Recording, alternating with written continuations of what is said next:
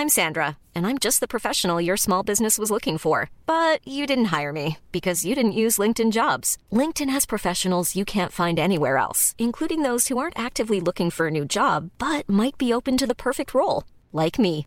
In a given month, over 70% of LinkedIn users don't visit other leading job sites. So if you're not looking on LinkedIn, you'll miss out on great candidates like Sandra. Start hiring professionals like a professional. Post your free job on linkedin.com/people today. What if we give the main character, what's his name? Floyd. Terrible name. Change it.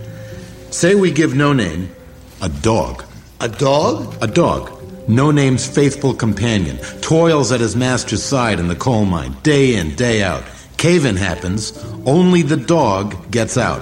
Right, right, because dogs are smaller usually. And it's the dog that runs up the hill and rings the bell.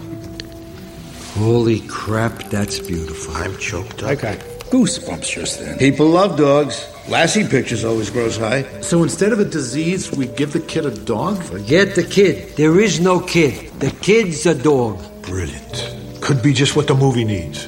Let's ask the writer. What do you think, Pete? Wow, that's just amazing. Escuchas. Escuchas un podcast de Dixo. Escuchas. Filmonauta. Filmonauta. Con Dani Sadia. Por Dixo. Dixo.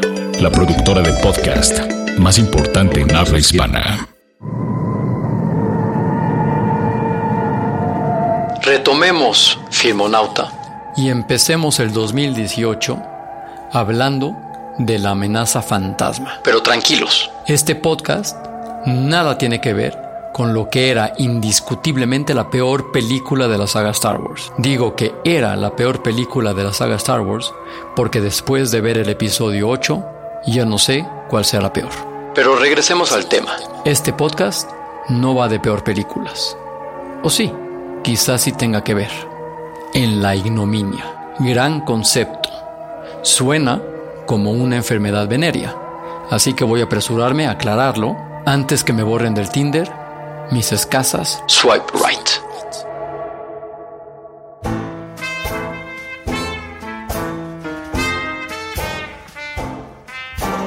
La ignominia significa ofensa grave que sufre el honor o la dignidad de una persona. Y para mí, no hay peor ofensa en el siglo XXI Que el ghosting. Todas las definiciones que hallarán del ghosting en Internet lo circunscriben al ámbito de las relaciones. Chico o chica conoce a chico, chica y todas las combinaciones posibles de estos dos elementos se ensarzan en una relación y uno de los dos desaparece sin advertencia o justificación aparente, evitando, ignorando y negándose a contestar los intentos del otro de comunicarse.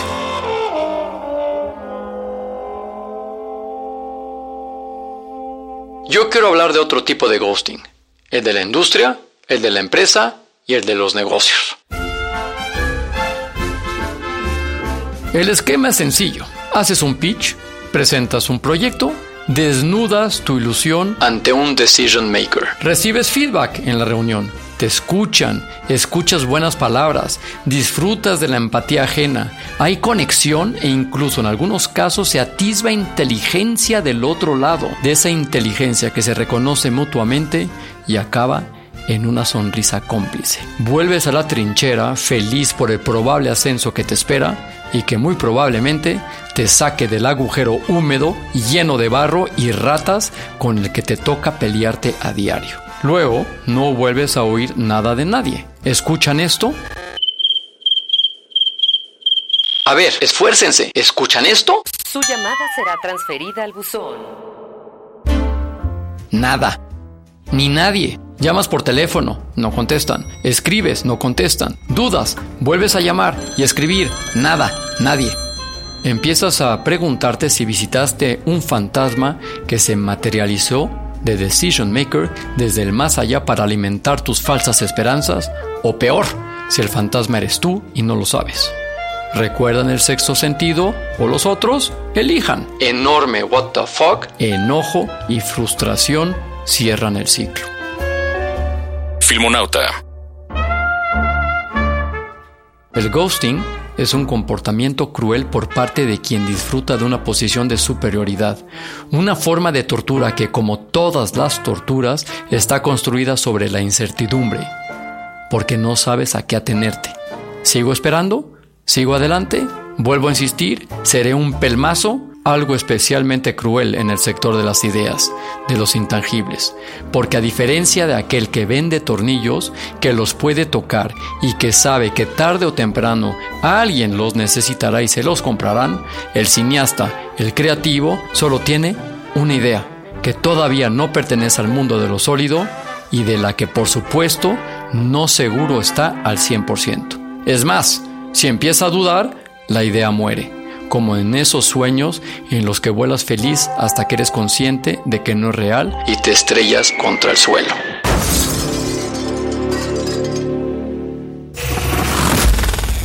Filmonauta. Necesitas creer, tener fe en ti mismo, y eso es muy difícil cuando lo único que escuchas es tu propio eco en el pozo de silencio al que te arrojan estos cabrones.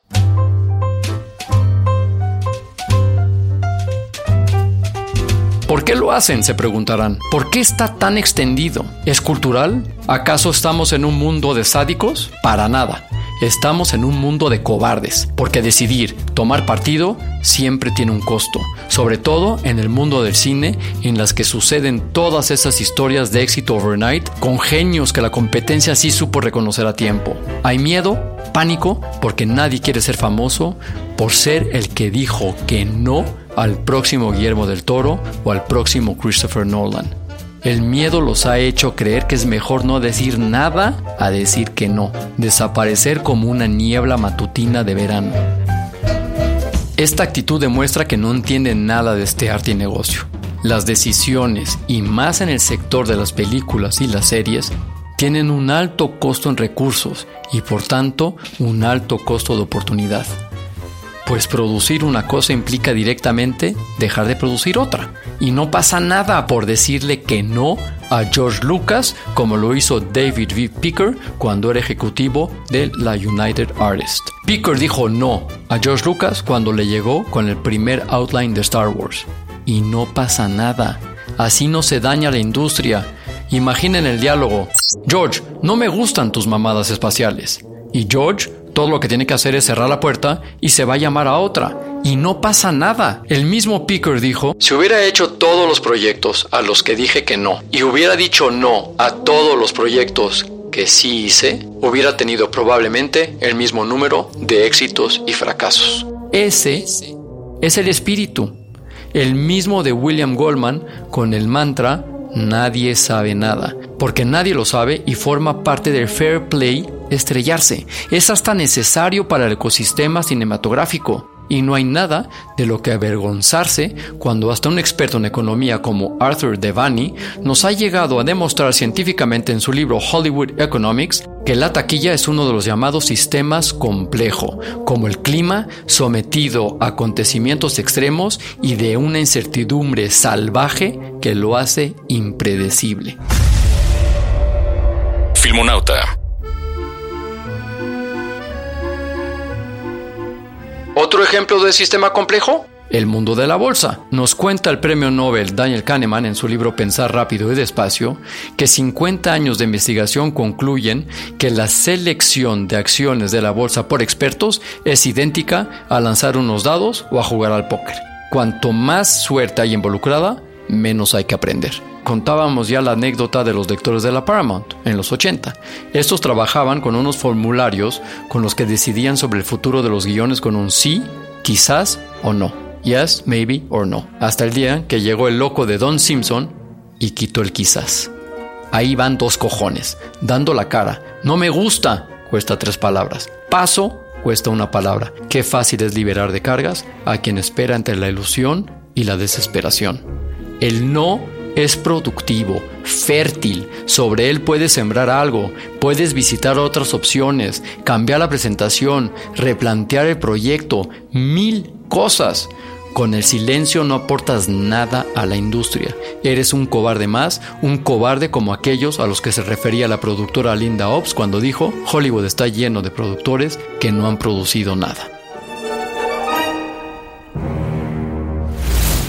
Esto es Filmonauta y nos escuchamos una vez más la próxima semana.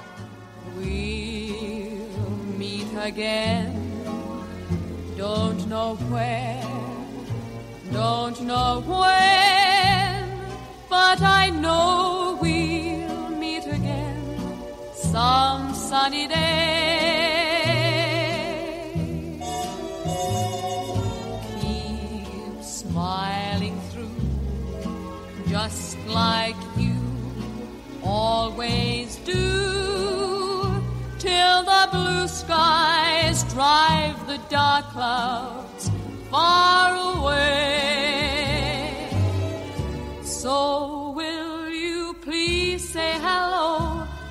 Folks that I know?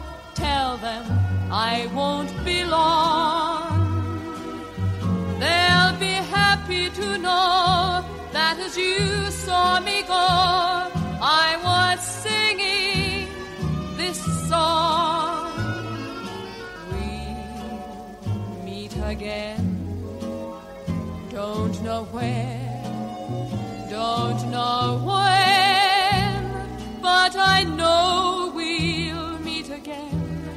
some sunny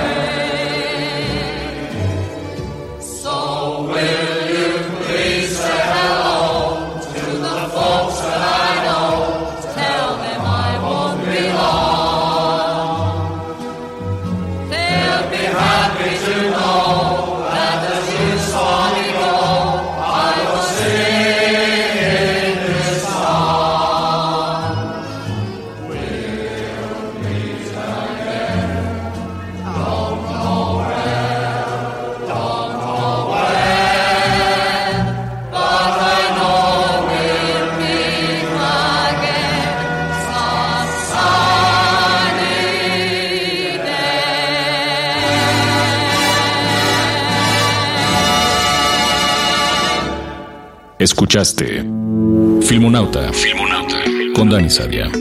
Un podcast más de Dixo.